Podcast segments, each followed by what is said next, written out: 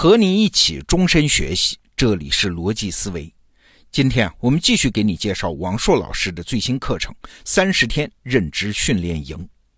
我自己提前学习这门课程啊，最大的体会就是，不要总看有人说啊，这个世界充满了不确定性。其实，在表面的不确定性下面，隐藏着确定性。关键是我们得有结构化的思考方式。比如说吧，怎么搞关系？哎，提到关系这个词儿，咱们中国人往往都能会心一笑啊。这玩意儿很玄妙的，得有超级的情商、超级的敏感和超级的技巧，才能搞得定关系啊。这是一件不确定性很大的事儿吧？那好，我们就来看看王硕老师是怎么教我们用确定性的思维来搞定关系这件事儿的。王硕老师啊，先帮我们破掉了一个成见。搭关系网，千万别从大人物搭起。哎，这有点反常识啊！讨好大人物吗？这往往就是有关系的标志啊！哎，为什么？首先，因为这很难嘛，因为人人都在想和大人物搭上关系。你就想吧，讨好大人物的人，我们身边总会有几个吧？你观察一下他们，他们真的是搞关系的高手吗？不一定吧，往往是大家都看不起的马屁精吧。所以讨好大人物在根儿上风险就很大，这是一个原因啊。还有一个原因，你就想，就算你搭上了大人物的关系，如果你没有本事驾驭这段关系，那反而可能会成为你的负资产。为什么？因为你很容易成为大人物的一颗棋子、一杆枪，或者是一副白手套嘛。说白了，你有关系，但是丧失了自由。这样的例子我们见到过很多啊。一个企业里面，老板最宠爱的人，那当然是搭上了大人物的关系了。那么这样的人，往往也是离了这个企业哪儿也没用的人呐。他们全部的价值都被锁死在这个特定的关系网里面，他没了自由嘛。这个老板万一倒台了呢，他也跟着完蛋啊。那之所以先交代这个，是因为大关系的实质。啊，重点来了啊！大关系的实质不是找对你有用的关系，而是把自己放在关系网中对你最有利的位置。那关系网当中什么位置最有利呢？王硕老师给我们开了一个脑洞啊！我们来想想，中国古代的皇帝是怎么搭建他的关系网的？这皇帝呀，他最忌讳的是什么呢？是大臣有私交。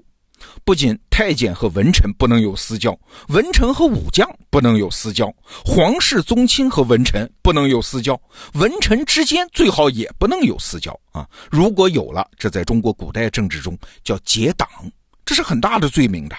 那你可能会说了，这文臣在官僚系统中共事，他很难避免有私交的。对，所以啊，很多有为君主，他很大的精力就是放在了怎么隔绝大臣的私交上了。这也就是所谓的帝王心术。那好，如果啊，所有的大臣互相之间都没有私交，那请问皇帝构建的这个关系网的样子是什么样的嘞？啊，理想状态就是皇帝是一个孤零零的中间节点。剩下的所有节点都通向它，只和它连接，但是所有这些节点彼此之间都没有任何连接，没有联系啊！这就是对古代帝王来说最理想的一张关系网。哎，请注意啊，这个时候有两个名词就来了，要记住这两个名词，一个叫凝聚力，一个叫同构性。所谓凝聚力嘛，就这个关系网络是不是联系紧密嘞？你可能会觉得，当然凝聚力高是好事了，谁不想自己的关系都是铁关系呢？但是啊，铁到一定程度，这个网络中所有人都认识所有人呐，那么这个网络的同构性也很高啊，就是相同的结构叫同构性。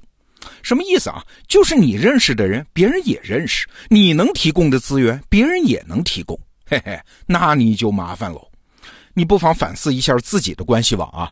如果你通过所有的人接入的都是同一个关系网，那不管你在这个网络中你多有人缘、多受拥戴、多受喜爱，你的关系网都有大问题。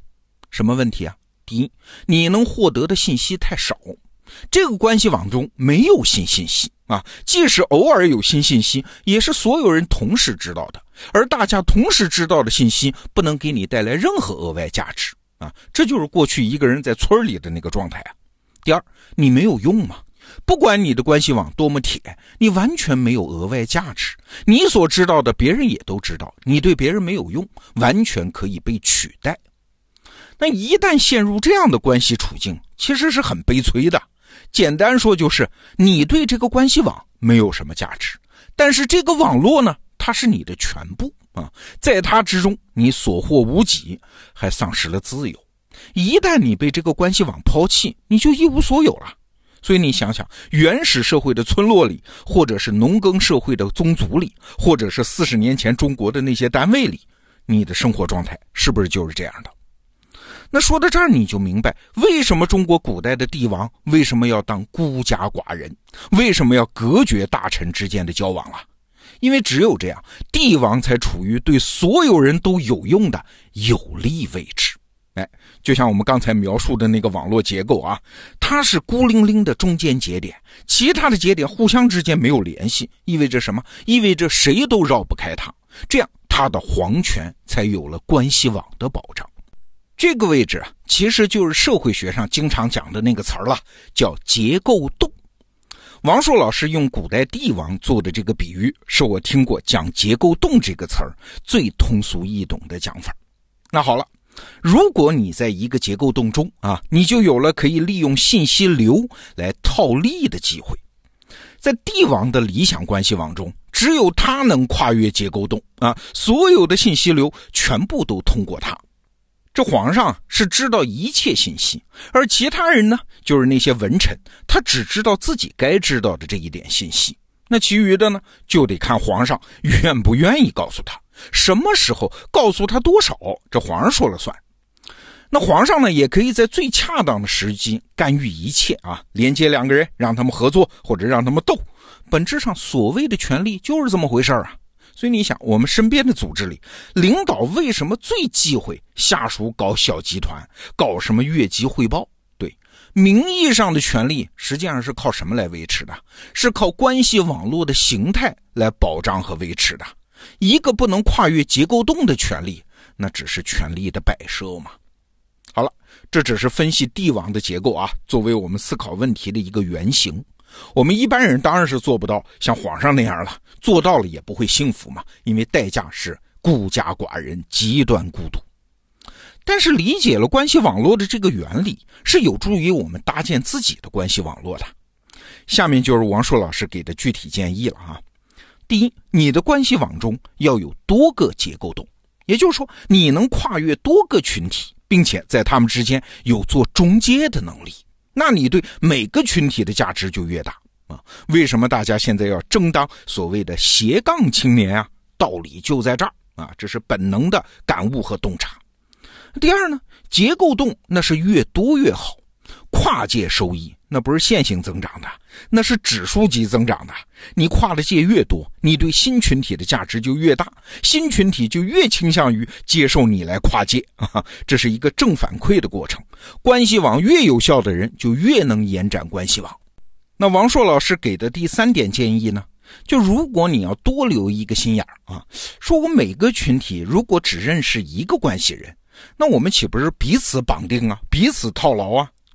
解决方法就是你要在每个群体中认识两个以上的关系人，那这样呢，你就可以绕开任何人，但是他们不大容易绕开你 啊，你的价值就更大。这就是为什么领导不喜欢我们越级向上汇报，但是领导往往忍不住要越级向下指挥的原因呢？好了，说到这儿你就明白了，一个会搭关系的人，其实需要的不是所谓的高情商啊，也就是讨好别人，让别人觉得舒服的能力。更重要的是呢，是你的好奇心和跨界学习的能力。你就这么想嘛，一个人一路成长过来，只要你对新领域保持基本的好奇心，你的社交能力只要是正常的啊，不用很高的水平，在新领域里面，你总会遇到几个谈得来的朋友吧？那长期积累下来，这就是最有用的关系网。你不需要讨好谁的，你也能在一个复杂的关系世界中获得自由。那反过来说，也有一个衡量标准啊。我们不妨问一下自己：我们的朋友圈有多长时间没有新人了？哎，如果这个时间你发觉很长时间已经没有新朋友了，那就要提高警惕了。这不仅是我们的关系网正在贬值的信号，也是你的好奇心或者说创新能力正在衰退的信号。好了，财新总编辑王硕老师的这门新课《三十天认知训练营》，我再次郑重的推荐给你。他的课能把日常生活中那些具体的复杂的问题层层抽象，抽象到最顶层，给你揭示这件事儿的本来面目。好，这个话题我们就聊到这儿。逻辑思维，明天见。